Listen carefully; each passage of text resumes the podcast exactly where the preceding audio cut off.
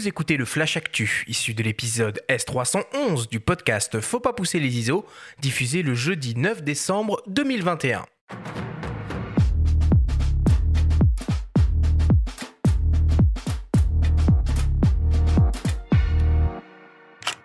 Cette semaine, dans le Flash Actu, Mitacon sort un nouvel objectif Speedmaster, Kodak lance un PAP noir et blanc et un nouveau constructeur propose des cartes CF Express type A.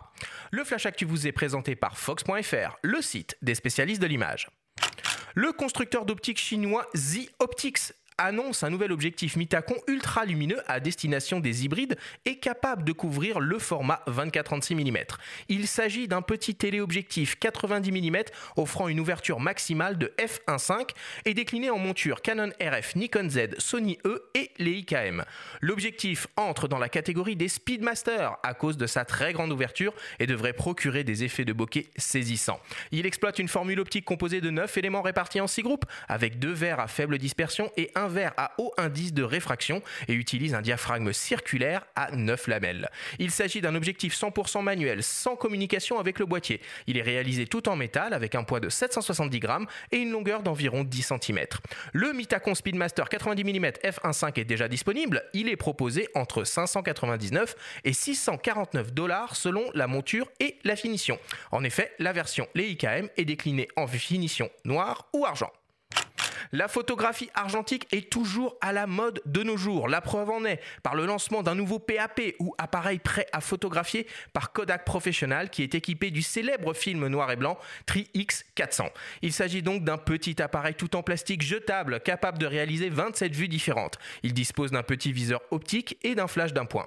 Pour les plus jeunes, une fois que toutes les photos ont été prises, il faut déposer l'appareil en lui-même dans un laboratoire pour qu'il développe le film et réalise les tirages des photographies pour ce qui est des réglages, c'est ultra basique puisqu'il n'y en a pas. Une seule vitesse d'obturation, 1 125e de seconde, une ouverture fixe f10 assurant un plan de netteté de 1,3 m jusqu'à l'infini. Sur l'appareil, on retrouve un déclencheur et une petite roue crantée pour faire avancer la pellicule. On ne sait pas encore si ce petit jetable sera disponible en France et son prix est à la discrétion des distributeurs et revendeurs. Pour info, une pellicule simple 36 poses de Tri X400 est proposée actuellement autour des 10 euros. Et enfin, pour terminer, les utilisateurs de cartes mémoire format CF Express type A les plus performantes peuvent se réjouir car un nouveau constructeur fait son arrivée sur le marché. Il s'agit de Prograde Digital qui lance un modèle 160 Go capable d'engloutir théoriquement 800 MO par seconde en écriture et de délivrer 700 MO par seconde en lecture. Cette nouvelle carte est protégée contre les chocs, les températures extrêmes, les vibrations et les rayons X. Elle est garantie par le constructeur 3 ans. Ce type de carte sert avant tout en vidéo pour enregistrer en continu des séquences Ultra HD avec des codecs très gourmands en volume et vitesse de stockage. A1 et le Sony A7S III peuvent exploiter ce type de carte. La carte CF Express type A ProGrade 160 Go est proposée à l'unité au prix de 290 euros ou en pack de deux unités à 520 euros.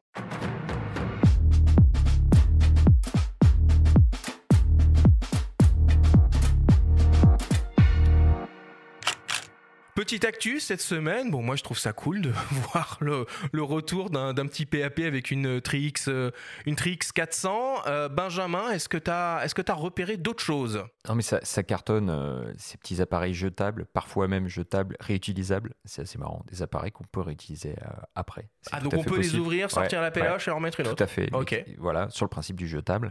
C'est marrant de voir l'engouement pour pour les jeunes pour ce type d'appareil alors que c'est quand même cher. Hein, le développement ça, ça reste un coût assez élevé. Surtout qu'on va foirer la plupart de ces photos avec des réglages comme ça. Hum, mais c'est intéressant. Et hum, les cartes de Prograde, oui, c'est des très bonnes cartes. Moi, j'ai testé leur euh, CF Express type B. Là, c'est des types A pour les modèles Sony. C'est d'anciens ingénieurs de Lexar, en fait, qui ont monté cette boîte aux États-Unis. Donc, c'est fiable. Euh, c'est une très, très bonne marque. Laurent, toi, tu fais toujours un peu d'argentique ou, ou, pas du tout? Tu as tourné la page? Plus du tout, j'ai tourné la page euh, assez rapidement, en fait, à cause de à, cause ou grâce, euh, je sais pas, mais euh, du fait que je couvrais l'actualité sportive euh, quand on a vraiment basculé dans le numérique, en tout cas pour la photo d'actu, quoi. Et ben, dès 2002, en fait, j'ai été équipé de, boîtiers numériques et pour pouvoir transmettre à chaud sur l'événement. Et du coup ben j'ai suivi j'ai suivi l'évolution du numérique au gré des, avancées notamment en matière de, qualité de capteur et etc et de résolution. Et, et du coup ben, aujourd'hui ça, satisfait pleinement mes besoins. Mais peut-être qu'un jour, je, ouais, pour, euh, pour m'amuser, je, je, reviendrai, euh, je reviendrai sur, euh, sur de l'argentique un peu, ouais, pourquoi pas. Alors Laurent, si j'ai bien compris, donc tu es ambassadeur Sony. Est-ce que tu as pu tester et mettre la main sur le nouveau 70-202.8 en version 2 Ouais, j'ai eu cette chance-là, même avant, avant qu'il soit annoncé, avant qu'il soit sorti en fait. Allez oh. Faut nous appeler hein, quand tu l'as. je l'ai pas eu longtemps, mais j'ai eu je l'ai eu euh, ouais, euh, une, semaine ouais, à peu près. Euh, j'ai dû l'avoir une semaine à dix jours et j'ai, bah, du coup j'en ai profité pour aller faire quelques photos euh, d'animaux. C'est bizarre, mais j'ai eu envie de photographier des animaux. Et euh, comme je pouvais pas aller très loin, je suis descendu en Camargue et j'ai photographié des chevaux euh, un peu en mouvement. Et, et voilà.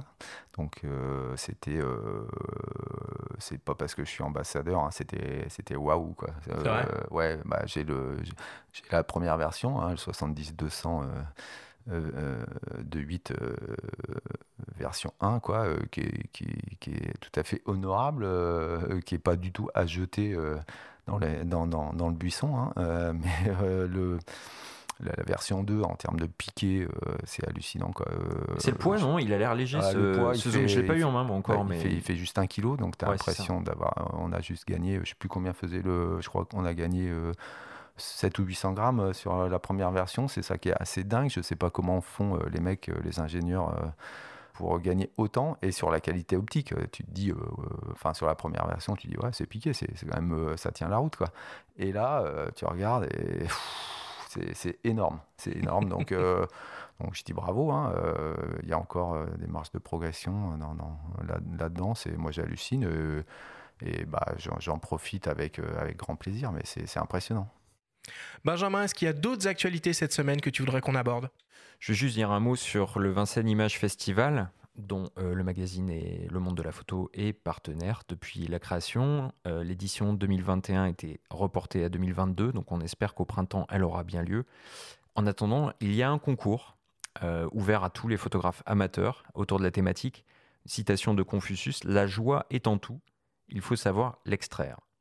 Donc vous pouvez envoyer vos images jusqu'au 28 février aux équipes du festival sur le site euh, dédié Vincennes Image Festival VIF 2022. Ça, c'est chouette. Euh, dans, dans, le contexte actuel, je trouve euh, que c'est rafraîchissant.